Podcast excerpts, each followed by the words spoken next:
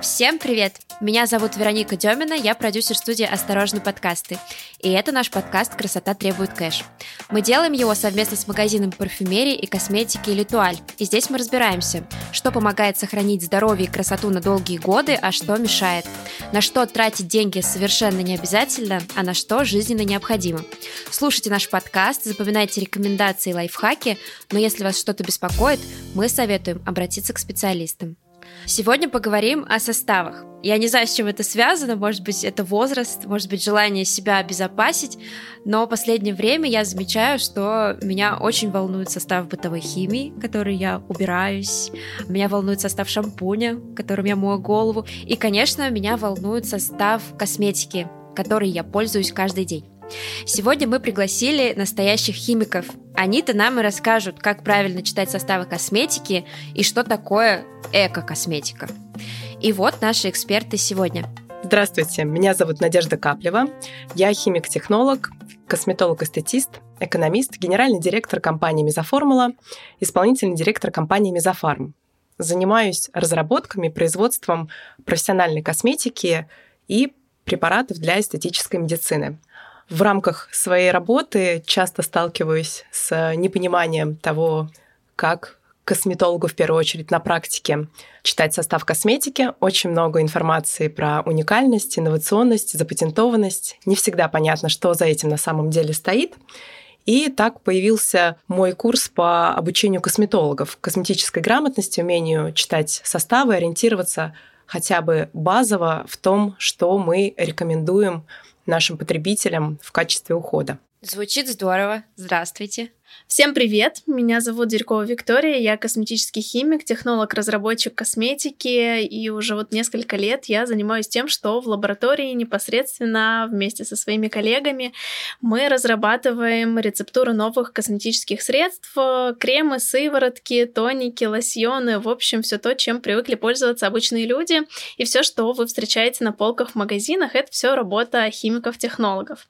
Мне всегда была очень интересна химия, и так получилось, что косметика стала, наверное, моей основной работой, основным увлечением, и я работаю с химией не только на работе, простите за тавтологию, но также это увлечение переросло в блог, я веду в Инстаграм достаточно давно свой блог, да, и также, как Надежда, стараюсь повышать косметическую грамотность среди нашего населения и среди косметологов, среди обычных девушек, потому что очень много мифов встречается в интернете, люди начинают бояться химии, и чтобы этой химофобии не развивалась среди народа, очень хочется сделать их чуточку грамотней. Здравствуйте.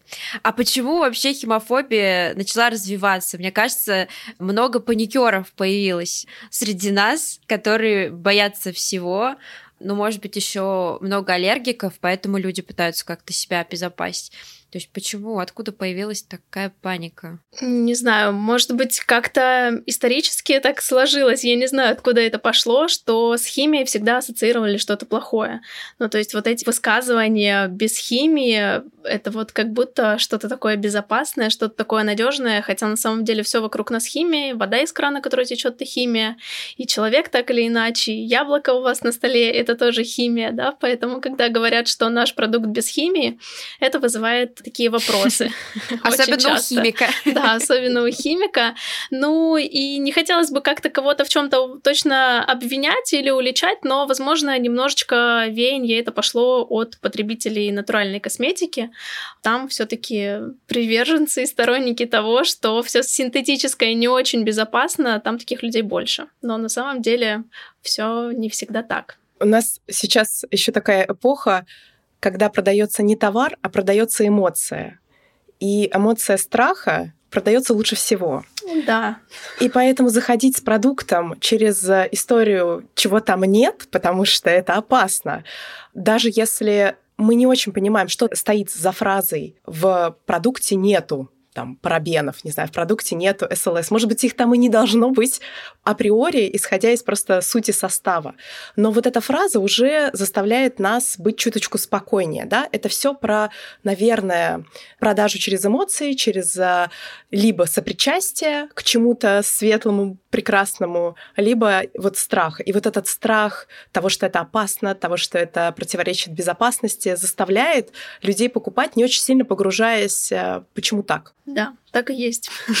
Ну да, вот про натуральную косметику мы еще позже поговорим. Мы с вами уже такую тему затронули, как потребитель выбирает продукт. Хотя многие сейчас пытаются вникнуть в составы понять самостоятельно, из чего состоят наши крема, из чего состоят наши гели для умывания. Но все равно мне кажется, что большинство выбирает косметику, исходя из эстетики. То есть, например, мне нравится упаковка, она подходит там под мою косметичку условно, поэтому я покупаю крем. Или, например, там действительно какая-то надпись, что будет увлажнять там, в течение 72 часов. Как выбрать косметику, исходя из названия, этикетки и надписи? Есть ли какие-то опознавательные знаки, благодаря которым мы можем понять, хороший это продукт или не очень? На самом деле, да. Есть люди, которые любят просто красивые баночки, и некоторые производители этим пользуются. Вот, иногда упаковка даже в себестоимости занимает больше вес, чем ее наполнение, так тоже бывает. Но исходя из этикеток, э, что могу сказать, например, по своему опыту производители сейчас стараются максимально подробно, наверное, что ли, описать свой продукт. Даже если мы выбираем просто какой-то базовый, самый обычный крем для ухода, как минимум, если вы точно знаете свой тип кожи, уже можно ориентироваться на то, что написано. Да? То есть будет он вам подходить там по жирности, плотности. Это такой первый, наверное, основной самый шаг, который можно было бы сделать в начале, еще не заглядывая вообще в состав и не читая все те прекрасные э, маркетинговые описания, которыми пытаются привлечь внимание.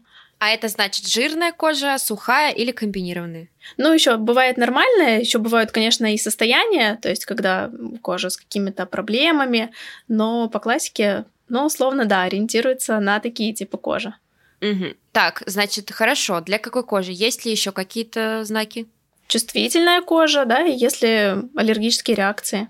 У нас есть, э, в принципе, такой технический регламент, который описывает требования к этикетке, что на ней должно быть. Вот, к сожалению, до сих пор очень часто встречаются этикетки, на которых информация не соответствует тому, что должно быть по требованиям с точки зрения безопасности и сертификации продукции. И когда вы с этим встречаетесь, вот эти продукты надо, конечно, сразу же избегать.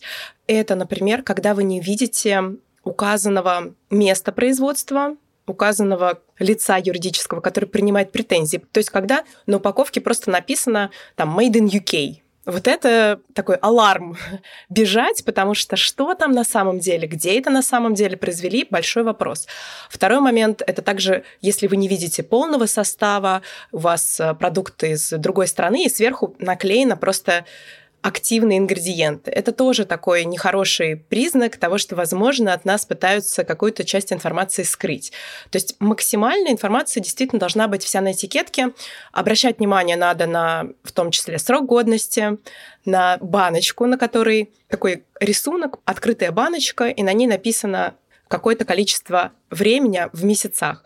Это столько времени продукт годен после его вскрытия, потому что некоторая упаковка предполагает, что будет попадать, например, кислород, идет нарушение частоты продукта, ну и, соответственно, риски повышения его риска заражения микробного. И есть еще, конечно, такой момент, э, в любом случае, действительно, как э, Виктория правильно говорит, мы все равно начинаем с типа кожи, с э, вторым этапом это состояние, да, то есть если тип это там жирная, нормальная, комбинированная, сухая, то в состоянии может быть, например, купероз, морщины, обезвоженность. И вот таким вот бусинка за бусинкой мы собираем пазл из каких-то клеймов, которые есть на упаковке, и мы можем их применить к нашему состоянию типу кожи. Самая большая ошибка – это выбирать продукт для другого типа кожи Тут рушится вообще вся концепция и эффективность. Этим часто все грешат, многие. Это как? То есть, если у кого-то, например, нормальная кожа, но они выбирают для сухой, чтобы, ну, например, зимой лучше увлажнить. Все верно. Да, или, например, у нас кожа жирная, но есть чувство стянутости после умывания, поэтому давайте возьмем продукт для сухой кожи. Да, это очень частая ошибка у потребителей, когда особенно люди с проблемной кожей замучивают свою кожу до такого состояния, там, какими-то кислотными продуктами, не знаю, спиртовыми средствами, чтобы просто снять эту жирность, и мучают ее бедную так, что жирница начинает все сильнее и сильнее, а на самом деле э, барьерные свойства нарушаются, и они постоянно чувствуют сухость. И они приходят и говорят, у меня жирная, но сухая кожа. И в магазине просят питательный крем. Это как? Ну вот она как бы жирная, она же постоянно жирнится, с ней же надо что-то делать, но вот это чувство стянутости, которое не проходит, и они неправильно очень определяют э, свое текущее состояние, а, приходят в магазин говорят, дайте мне питательный крем, пожалуйста, им дает консультант, а у них потом через неделю высыпание еще больше потому что неверно подобран состав. То есть это шаг номер один — определить тип своей кожи, и если самостоятельно сделать это не получается, то тогда обратиться к косметологу, и он уже подскажет. Все верно. Тип кожи определить сейчас позволяет гигантское количество различных тестов. Точно рекомендуется сделать это совместно с специалистом, когда у вас есть отклонение от нормального состояния. То есть для вас свойственны высыпания, какие-то аллергические реакции, кожа чувствительно реагирует. Вот в этом случае, конечно, лучше воспользоваться помощью специалиста. Это сбережет э, ваши средства, повысит э, эффективность и скорость достижения результата, который вы ожидаете увидеть, и позволит избежать избежать разочарования от использования косметики. Дополнительное питание и увлажнение – это то, что нужно нашей коже зимой. Полезный совет от Литуаль. Чтобы ускорить регенерацию кожи и усилить свойства крема, выбирайте мягкие отшелушивающие средства. Я, например, давно сменила скраб на пилинг. Супермуд – настоящий коктейль из полезных компонентов для вашей кожи. Этот пилинг содержит молочную кислоту, экстракты растений с фруктовыми кислотами, экстракт облепихи, очищающую от токсинов воду василька и успокаивающий экстракт календулы. После мягкого пилинга увлажните кожу, например, бальзамом для лица Everything Balm от Skin Proud. Он создан на основе масла жожоба и кокосового масла, а эти компоненты, как известно, настоящие помощники в увлажнении и питании. Продукты представлены в перерабатываемой упаковке и не тестируются на животных. Ищите эти средства эксклюзивно в Литуаль, а по промокоду Ксения получите дополнительную скидку 10%. Ссылки на продукты в описании к выпуску на что обращать внимание при покупке косметических средств и что точно не должно быть в составе, к этому мы еще вернемся. А сейчас я бы хотела перейти к такой большой теме, она называется эко-косметика. Вот если мы говорим с вами о составах и этикетках, очень часто а, зеленый ярлычок или надпись эко или что-то в этом роде, например, натуральный, 100% natural, они могут эти символы стать стать поводом для покупки этой косметики, этой баночки. Но мне кажется, что сейчас люди все меньше доверяют таким наклейкам и хотят э, настоящий состав продукта понять. И у меня впечатление создается, что тренд на эко это такое небольшое заблуждение. То есть давайте разберемся, что на самом деле такое эко-продукты и на какие продукты вешают ярлыки эко, что там внутри на самом деле. На самом деле нету каких-то четких э, единых регламентов и а, единых значков. Вот производитель может просто написать иногда эко, сколько-то процентов натуральности, и это немножко такая мода, и мне кажется, что пока она не спадает, и люди все еще ищут натуральные продукты. Действительно, чтобы стояли какие-то пометки про натуральность состава. Часто не задумываясь о том, что эти составы не всегда безопаснее, потому что натуральная косметика более аллергенная, если у человека чувствительная кожа. Об этом никто не задумывается, мне кажется. Да, об этом никто не задумывается. Какие-то самостоятельные значки, которые наносят а, производители просто на свою упаковку, на свою этикетку, они иногда просто, ну, как бы как картинка. Хотя есть некоторые организации, которые выпускают свои стандарты и, соответственно, э, сертифицируют, скажем так, принимают косметику, создают общую базу данных, и если продукт соответствует, соответственно, они разрешают наносить уже значок конкретно свой о том, что продукт действительно соответствует тому или иному стандарту. Mm. Ну, то есть все-таки это как-то регламентируется. Вот про сертификацию. Есть сертификация, которая посвящена органике. И это достаточно определенная история. Есть э, организации, которые выдвигают список требований для косметики, чтобы считать ее органической. Термин натуральный, он более широкий, он охватывает в себе, в общем-то, все, что такое живого растительного животного происхождения, и здесь э, более пространные формулировки. С органикой чуть попроще. Действительно, есть значки. Поэтому если вы видите фразы вроде эко, natural, органик, био, эко и все прочее, это ни о чем не говорит, к сожалению, да, это обычно говорит просто о желании продать вам этот продукт. Но вы смотрите, крутите банку, и вы видите какой-нибудь значок. Например, вы видите кролика. Угу. И вот тут важно, что кролик должен быть определенный. Можно, в принципе, кролику там пририсовать пару каких-то цветочков, и если вы не сильно в этом разбираетесь, вам кажется, что ну класс, тут какой-то значок с каким-то кроликом. Это тоже может быть э, прекрасные идейные дизайнеры, вдохновители отдела маркетинга поработали над упаковкой. Поэтому если вы видите значок какой-то на упаковке, который говорит об э, экологичности продукта, ссылается якобы на эко, на что-то, смотрите, прям конкретно значочек должен быть в кругляшке, в квадратике. Если он есть, Google в помощь. Смотрите, есть реально такой значок в интернете? Если да, то это знак определенной организации. И вся косметика, которая аккредитована этой организацией, есть у них на сайте. Поэтому дальше вы заходите на сайт этой организации и смотрите, есть ли там по названию в аккредитованных компаниях, компаний-производитель этой косметики. К сожалению, очень часто нет. Да, это тоже такая вот э, введение в заблуждение. Можно прилепить значок, и за ним окажется ответ, что, слушайте, ну мы еще там в стадии, например, подачи документов. Поэтому... А какие вот могут быть значки? Давайте несколько примеров. То есть там кролик, еще что-то. Такие самые распространенные. Ну, самый распространенный, наверное, это сейчас а, веган, а, это Not Tested on Animals, это EcoCert. Космос. Да, это такие самые распространенные органические стандарты, которые есть. Ну и часто любят кроликов действительно рисовать. И тут важно, что у продукта у самого может не быть сертификаты, например, EcoCert, и он есть только у отдельных компонентов в составе косметики.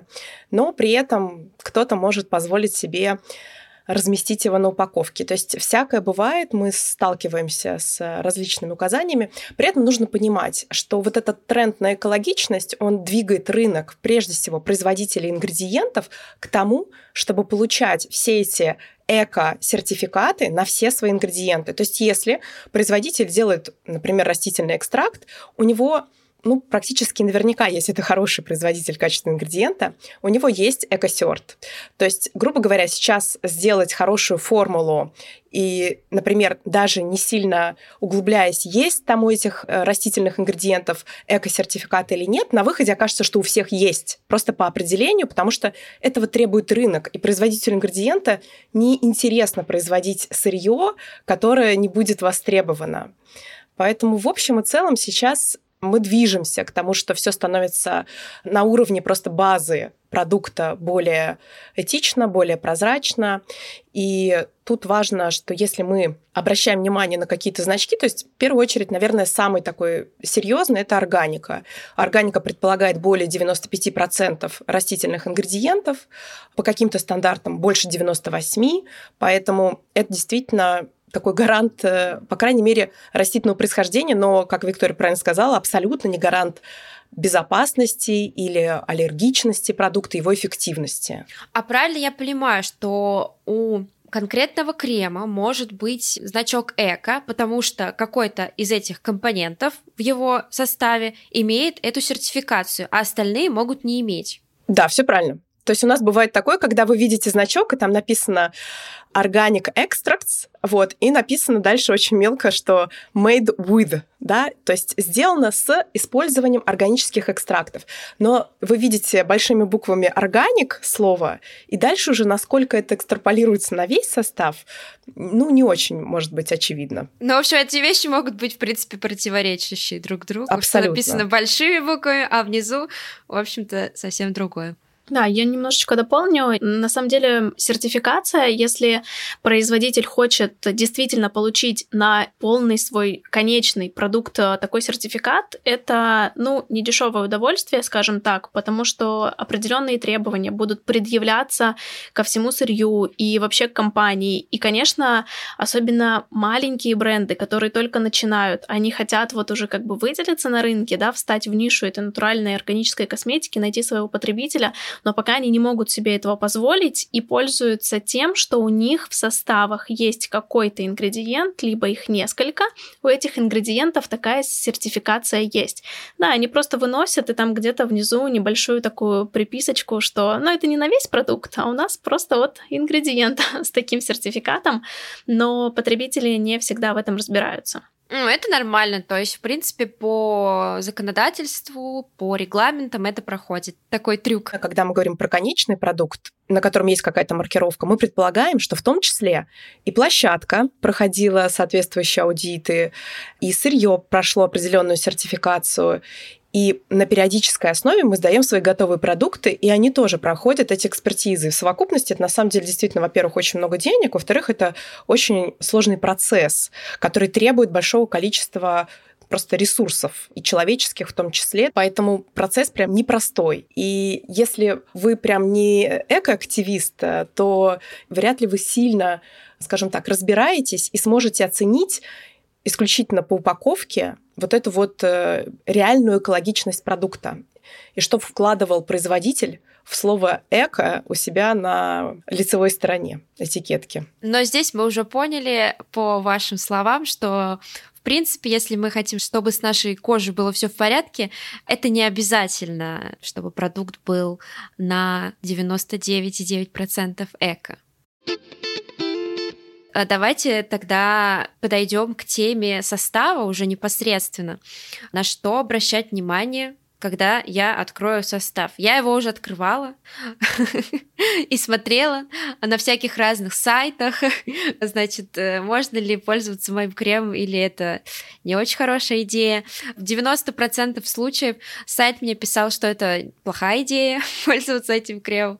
Давайте разбираться, на какие уровни делится состав, на что обращать внимание прежде всего. Наверняка это были самые популярные сайты, особенно если это были русскоязычные сайты, которые большинство косметики, к сожалению, да, будут говорить о том, что мы не рекомендуем. Да. Нашим сайтам, нашим сообществам не одобрено. Так и было. Эта рецептура, да, но ни один сайт э, такой подобный к сожалению, никогда вам не скажет, а, подходит ли вам этот крем, либо сыворотка, либо какой-то другой продукт, чтобы решить ваши задачи. Как правило, оценка ставится просто по критериям той самой органичности и натуральности, насколько в понимании той или иной организации допустимо да, использование каких-то синтетических компонентов, какая там оценка ставится ингредиенту, и потом складывается общая картина, но никогда вам такой сайт не проведет анализ, а насколько будет действие ингредиентов э,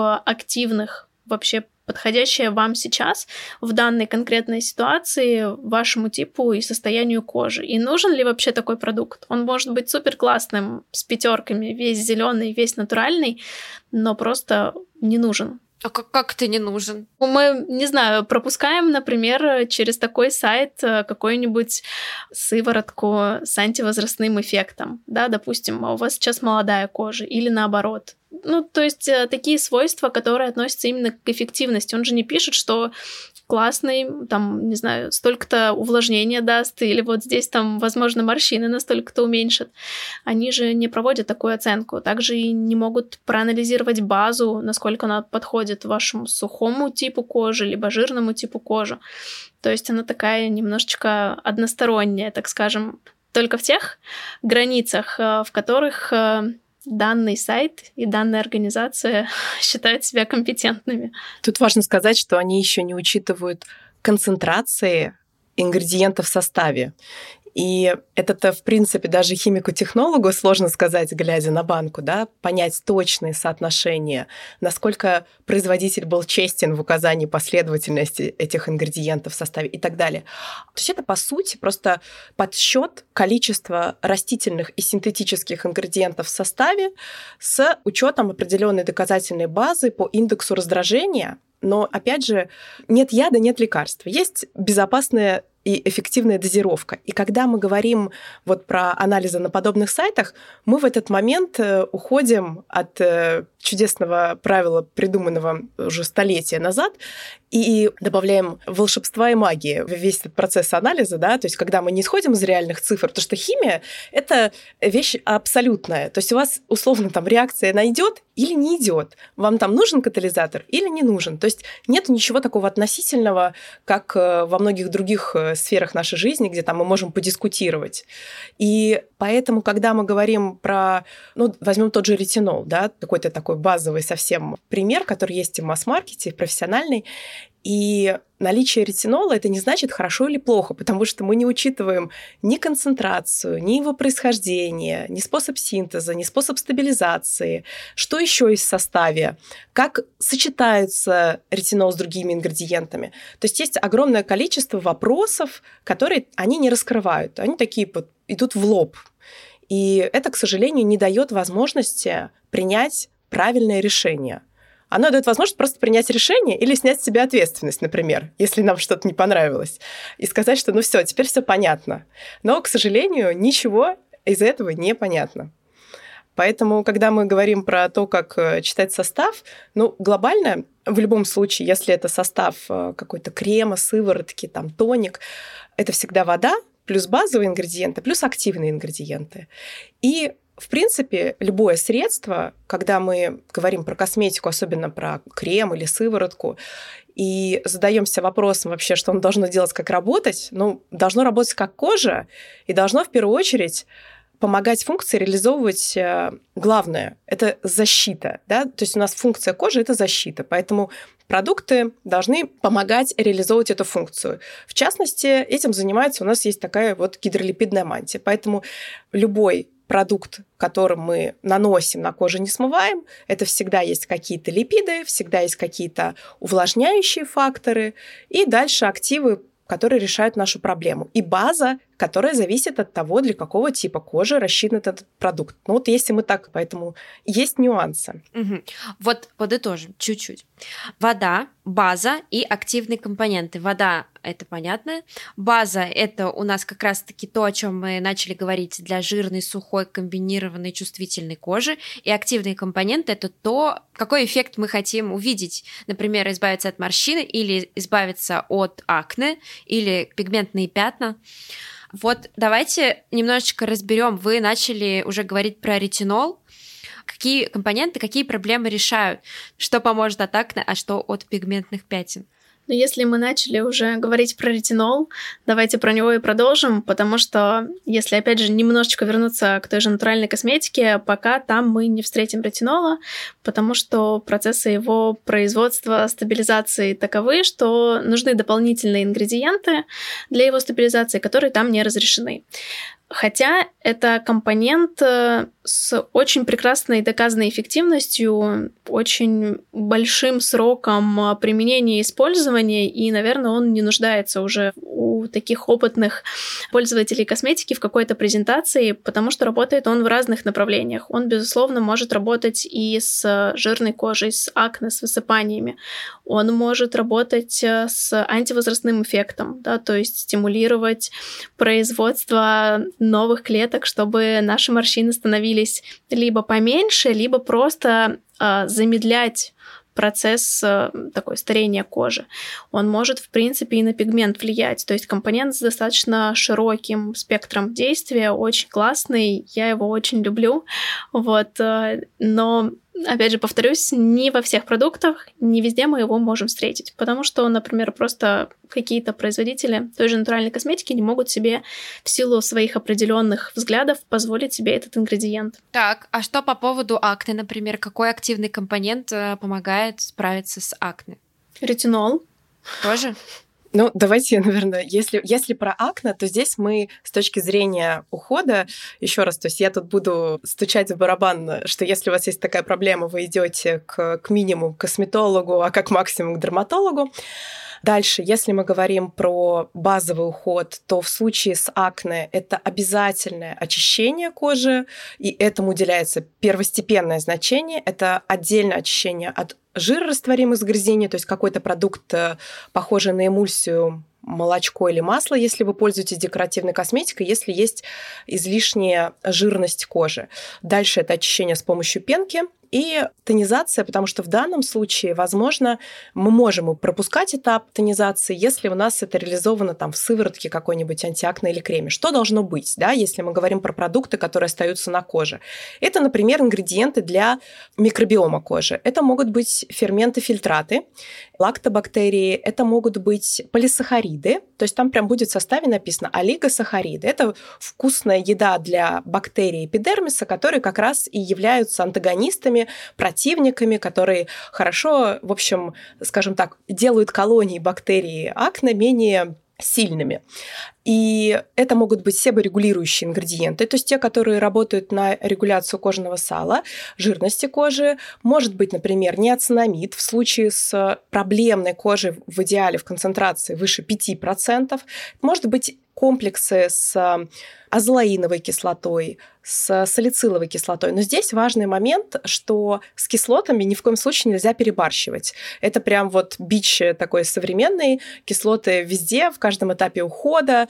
Выберите один этап, в котором у вас есть кислоты. Они не очень хорошо сочетаются, например, с пептидами, поэтому может быть кислоты в очищении, а сыворотку возьмете с противовоспалительными пептидами, которые будут как раз, э, есть такие прекрасные гранулизин подобные пептиды. Сейчас их огромное количество, которые работают вот таргетировано с проблемой акне. Если есть гиперкератоз, то есть есть грубая кожа, есть постакне, в этом случае мы можем добавлять продукты с аскорбиновой кислотой, то есть с чистой L-аскорбиновой кислотой. Такие продукты как раз имеют низкий pH, они достаточно агрессивные, но для гиперкератозной вот такой вот постакной кожи они прям идеально подходят. Если у вас этого нету, то выбирайте тогда продукты с другими формами витамина С. Это может быть магнезиум аскорбилфосфат, содиум аскорбилфосфат. Они как раз тоже витамин С, который обладает хорошим противовоспалительным действием. Плюс противовоспалительные экстракты. Солодки, центеллы, ромашки. Все это тоже будет заходить как дети в школу. Поэтому на самом деле ингредиентов огромное количество. Тут э, важно скорее просто подобрать продукт, на котором будет написано, что это продукт для проблемной кожи, склонный к высыпаниям. Еще раз, не пренебрегать прям серьезным, хорошим очищением, правильным, не очищением, которое прям вот такое до скрипа, чтобы там все вообще смыть э, липидный слой, а то, которое будет восстанавливать, э, снимать воспаление, то есть в котором тоже будет достаточное количество противовоспалительных ингредиентов. И, ну, еще раз, все-таки, если эта проблема такая затяжная, через консультацию с специалистом. Но все-таки есть ли какие-то ингредиенты в составах? Если мы их, например, видим, то вы, как химики, технологи, говорите, нет, ни в коем случае этот крем или эту сыворотку использовать нельзя. То есть есть ли какие-то стоп-ингредиенты? Начнем немножечко с того, что у нас есть э, технический регламент таможенного союза. Это общий нормативный регламент. Если мы говорим э, о том, какие ингредиенты запрещены, там есть перечень, он достаточно большой, там очень много ингредиентов больше полутора тысяч, Ого. которые однозначно запрещены к использованию в косметике, и этот список, он постоянно пополняется. Наш технический регламент, он гармонизирован с европейским, он на нем основывается, и поэтому, в принципе, наши коллеги стараются своевременно принимать все изменения, которые появляются там, там они появляются немножечко быстрее и чаще, они производят да, такой пересмотр. У нас он происходит пореже, но зато вот все ингредиенты, которые ранее были там, например, как-то ограничены или запрещены. Поэтому говорить о том, что есть какой-то стоп-лист ингредиентов, да, он есть, он прописан законом, и его использовать мы не можем. А остальные компоненты а, это такая ситуативная история, когда вы склонны к аллергическим реакциям, возможно. Те же эфирные масла, например, у кого-то могут вызывать аллергические реакции, либо компоненты отдушки. Возможно, у кого-то реакция на какие-то консерванты, то есть все очень так индивидуально, и говорить о том, что однозначно всем нельзя использовать или нужно избегать тот или иной компонент, но это так немножечко неправильно. Ну, я бы здесь добавила, что важно не использовать э, ингредиенты не по возрасту и не по проблеме, да, то есть это вот эта история, когда нам 20 с небольшим, а мы уже выбираем крем 45 плюс, потому что нас так русских женщин, мне кажется, учат вот это вот посильнее, пожестче. Нет, ну а как же накопительный да, да. Вот я сейчас начну, и поэтому 45 он мне не понадобится. Значит, так не работает это называется, да, начиная от того, что просто есть ингредиенты, которые подают определенные биологические сигналы, и организм в определенном возрасте к ним еще не готов, или, что еще хуже, когда мы угнетаем свою систему за счет введения, ну, например, так происходит с фитоэстрогенами, которые нам прекрасно, очень отлично работают в возрастной косметике, которые вовсе не нужны в косметике в 20 лет. Это различные обычные экстракты, там, дикого янца, сычуанского перца. Они хорошие антиэйдж ингредиенты, но их не нужно использовать 20 лет. То же самое касается, ну, наверное, вот ингредиентов, которые работают агрессивно. Это кислоты и ретинол, когда тоже у нас нету к нему показаний, то же самое кислоты, когда мы используем высокие концентрации, и вот это вот... Э, очень мне нравится история про молочную кислоту, которая увлажняет, э, и даже если ее там 20%, мы ждем увлажнения, да, но мы же понимаем, что увлажняет она в рамках НМФ-фактора в достаточно низких концентрациях, а концентрация 20% — это уже пилинг. И то увлажнение, про которое мы читаем, оно, в общем-то, достаточно сложное, долгоиграющее. А как же СЛС, знаменитый лаурисульфат натрия? Первый раз произнесла это словосочетание. Он, мне кажется, есть вообще во всей косметике, но сейчас пошел какой-то просто поток информации, что это вредно для чувствительной кожи, хотя СЛС встречается даже в гелях для интимной гигиены. Как к нему относиться? Смотрите, важно ведь э, не только наличие ингредиента, но и его концентрация. Это очень важный момент, который многие потребители упускают. И если они видят даже где-то в середине или в конце состава какой-то ингредиент, он очень многих начинает пугать и говорить, о боже, зачем же они сюда его положили? Но важно соотношение ингредиентов, да, действительно, SLS и SLS — это компоненты, которые имеют такую не очень хорошую репутацию, потому что они имеют достаточно сильное раздражающее действие. И если смотреть, ну так немножко углубляться в химию, в тестирование, да, они могут очень сильно раздражать кожу, и иногда, если проводят тестирование каких-то успокаивающих активов, например, намеренно специально раздражают кожу этими павами и потом используют успокаивающие активы, у них действительно достаточно такой агрессивный профиль, но если их оставлять в большой концентрации и на какое-то продолжительное время, да, они так, скорее всего, такие реакции вызовут. А, в очищающих средствах, в тех продуктах, которые смываются с кожи, не у всех людей может быть какая-то на них реакция. Есть люди, которые четко знают, э, либо думают, что эти компоненты как-то связаны с раздраженной кожей, а кто-то просто, опять же, постольку, поскольку видят на этикетке где-то написано без СЛС, и они так, ага, без, я не знаю, что это, но, наверное, хорошо, раз не положили. Вот, и к ним, к таким компонентам складывается такое вот неоднозначное отношение, но важно еще и наличие других смягчающих составляющих компонентов. Поэтому систему нужно рассматривать всю полностью, смотреть на состав, а не прям выделять какие-то отдельные компоненты. То есть если мы говорим про, во-первых, павы СЛС, и СЛС — это павы. Содиум лаурил сульфат и содиум лаурет сульфат.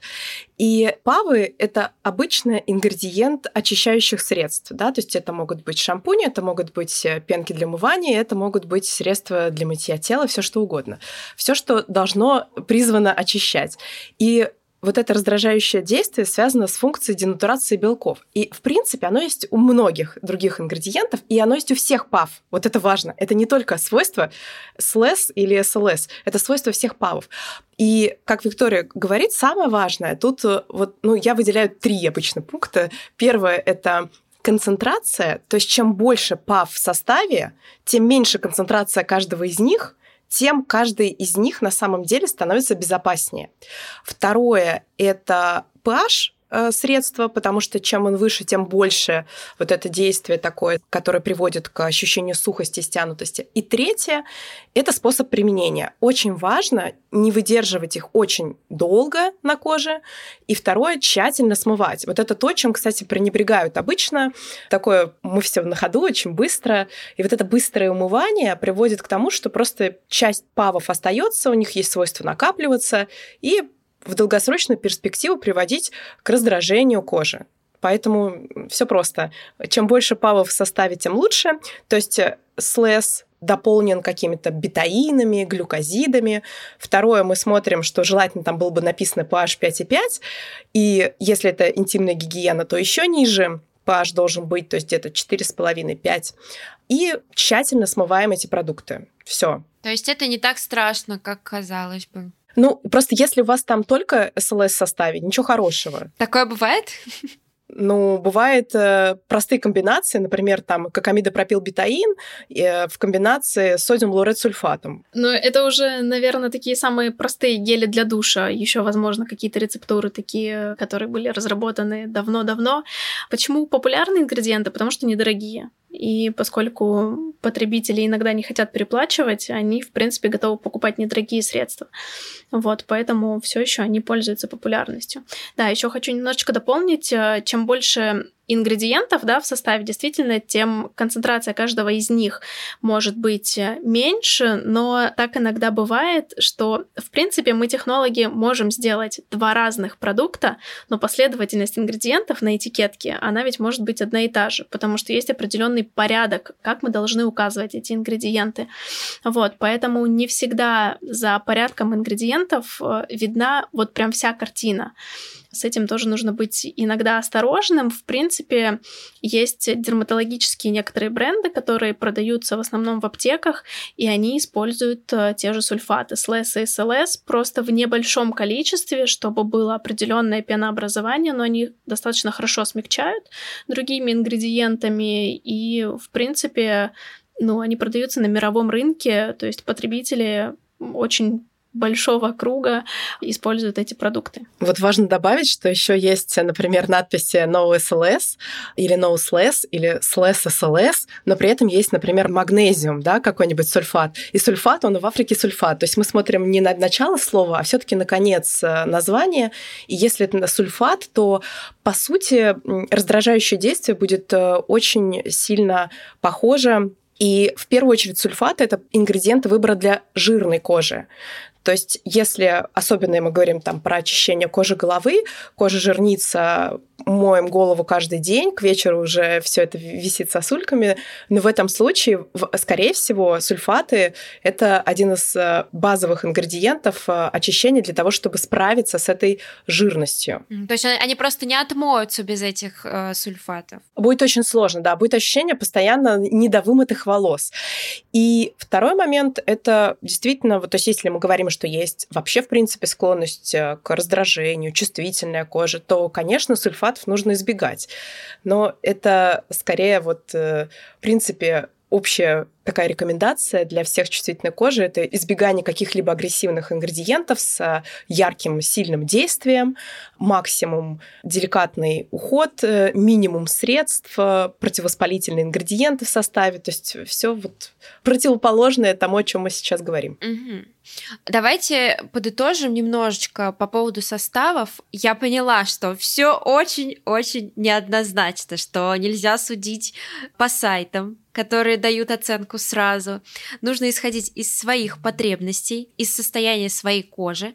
Давайте просто возьмем человека, который хочет выбрать себе крем. Давайте возьмем 30 лет. 30 лет человеку, 30-35. У него, наверное, уже появляются какие-то первые признаки морщин. У него не сухая и не жирная кожа, она комбинированная. Ну вот условно у нас такой среднячок. Вот как вы ему посоветуете выбрать крем? Вот прям вот у нас есть состав, вот вы ему говорите, вот здесь э, в первых строчках будет так, в база будет такая, активные компоненты вот такие или такие. Когда мы говорим про крем который будет э, решать задачи базовые по уходу за кожей 30-35 лет э, с первыми признаками старения, комбинированные, то в первую очередь мы обращаем внимание на указания на упаковке на такой тип кожи, на такие проблемы. То есть на нем должно быть написано, что, например, для нормальной комбинированной кожи. На нем должно быть указание, что у него есть э, какие-то омолаживающие эффекты или пептиды, которые, например, решают эту проблему. Базово можем сказать, что там должны быть обязательно липиды для восстановления нашей гидролипидной мантии. Это могут быть церамиды, фосфолипиды, насыщенные жирные кислоты, ненасыщенные жирные кислоты. Это могут быть масла, масло авокадо, масло оливы, масло шиповника, масло макадамии. В общем, вариаций огромное количество. В принципе, к 35 можно и масло вечерней примулы уже добавлять. Это что такое? Но это масло, которое считается таким антиэйджинговым маслом.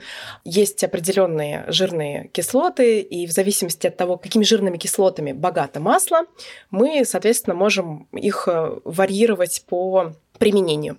В активах, которые будут решать задачу увлажнения, это натурально увлажняющие факторы, например, аминокислоты, гиалуроновая кислота, мочевина, содиум PCA, ингредиент такой будет в составе написан. Если мы хотим еще точечно решить проблему, например, морщин, то с этим лучше всего справятся пептиды. Может справиться, если это будет какой-то комплекс из э, антиоксидантов, каскад антиоксидантов. Ну или если витамины, витамин С в форме, например, аскорбилглюкозида или аскорбил тетраизополимитата, то есть мы смотрим, чтобы не было просто аскорбик acid написано, а был корень аскорбиновой кислоты, но дальше какое-то интересное продолжение.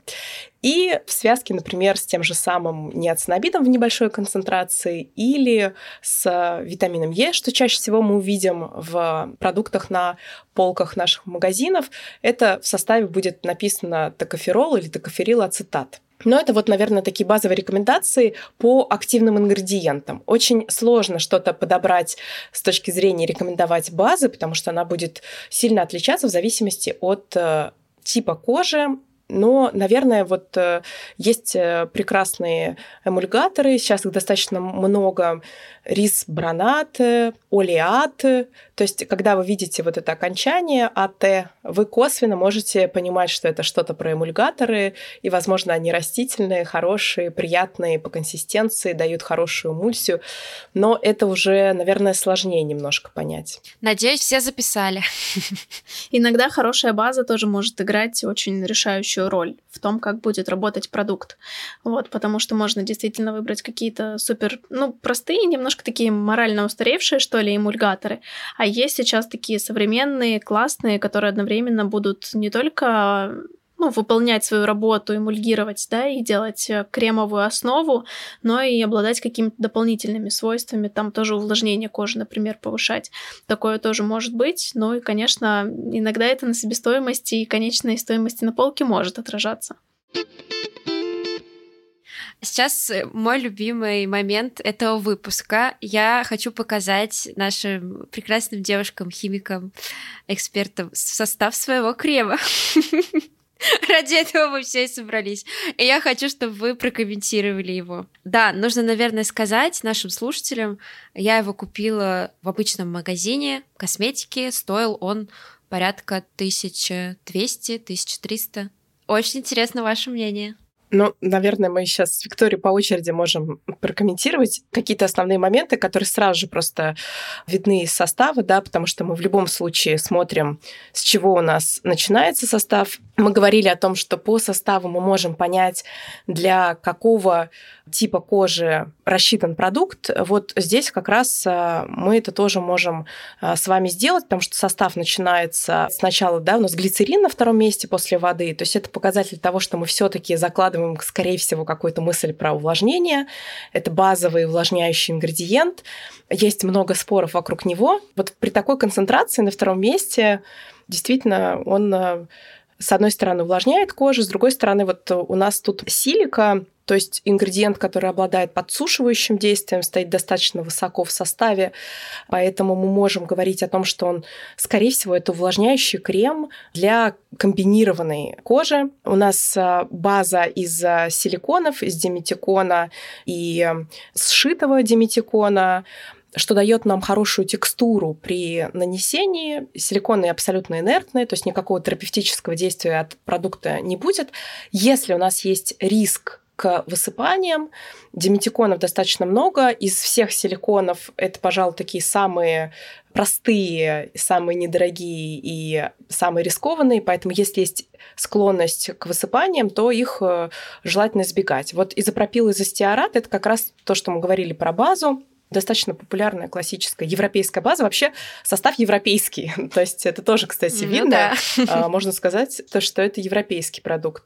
Гиалуроновая кислота, масло, экстракт э, оливы, центелла. То есть это увлажнение, снятие воспаления, улучшение микроциркуляции. Ну, из хорошего я бы, наверное, еще масляную фазу, да, немножко добавила сквалан, достаточно хороший, приятный масляный компонент, э, действительно, и холестерина есть немножко, то есть есть это все-таки а, линолевая кислота, очень родственные коже компоненты. То есть липидная фаза действительно большая, ее много. Мы можем относить э, к липидной фазе порядка, я уже тут насчитала, там 4-5 ингредиентов, которые, в принципе, и не самые бюджетные. То есть, э, если мы посмотрим, действительно, ну, если он стоит около там, тысячи рублей, это супер оправданная цена для такого продукта. По скидке.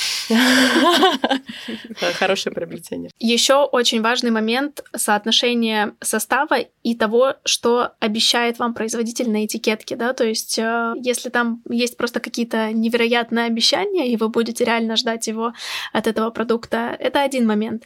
А если он вам скажет, что это, да, простой, базовый такой достаточно приятный крем, здесь немного увлажнит, здесь немножко антиоксидантов, успокаивающих активов, пептиды даже есть, то э, насколько ваши ожидания будут оправданы, да, что вам пытается производитель продать еще этим составом, этим кремом.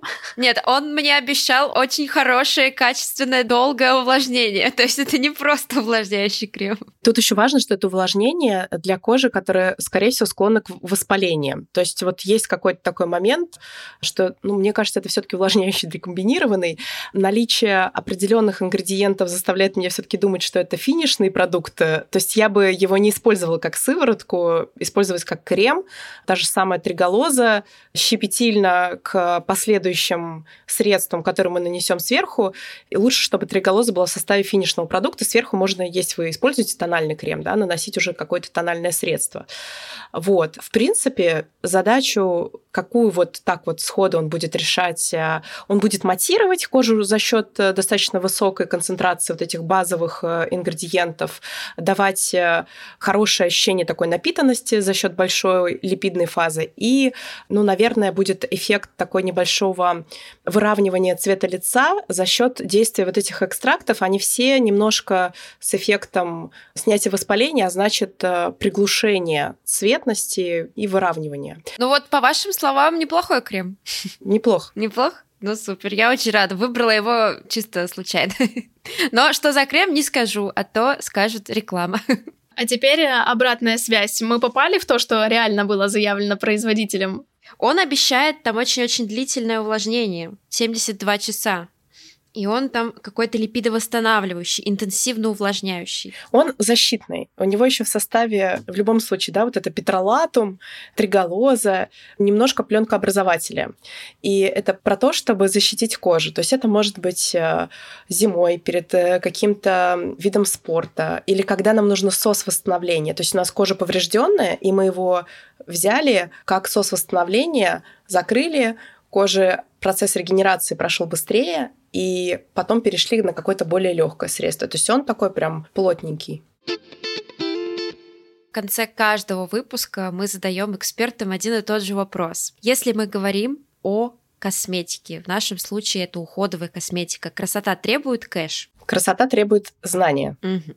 То есть может быть продукт хороший, действительно качественный, но стоит недорого. Да, наверное. Ну, вопросы качества — это вот э, кто еще что понимает под вопросами качества, потому что, в принципе, какие-нибудь недорогие кремы, э, которые там продаются в обычных продуктовых магазинах, например, да, стоят там до 100 рублей и производятся на достаточно крупных э, косметических производствах, которые уже много лет этим занимаются. Там, конечно, вопросы качества и безопасности уже отлажены супер эффективно и отлично.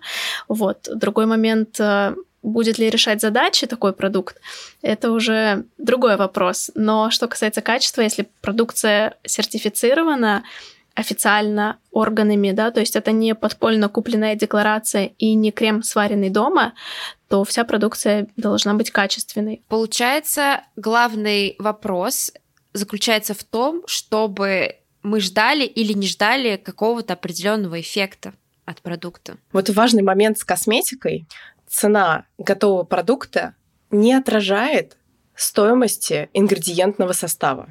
Это базовая информация, с которой нужно смириться и понять просто, что когда вы видите крутую упаковку, скорее всего, эта упаковка стоит в несколько раз дороже, чем то, что лежит внутри. И если вы покупаете продукт известного бренда, вы платите за репутацию этого бренда, вы платите за эту красивую коробку. И сто процентов есть продукты, очень сильно похожие по составу, но которые стоят в пять раз дешевле хорошие очищающие продукты можно приобрести, там, не знаю, за 500 рублей. Ингредиенты для очищения стоят недорого. Ингредиенты для классной сыворотки или крема, конечно, гораздо дороже, поэтому тут мы говорим уже про другие, наверное, все таки ценовые какие-то вилки. Но, тем не менее, условно, там есть э, продукты за тысячу рублей, которые абсолютно соразмерные по своему эффекту с продуктами за пять тысяч. Даже иногда и за 35. И за 35, ладно, что уж там. Разница, на самом деле, вот когда мы говорим про люксовый сегмент, мы понимаем, что здесь есть история сенсорики и история времени разработки продукта.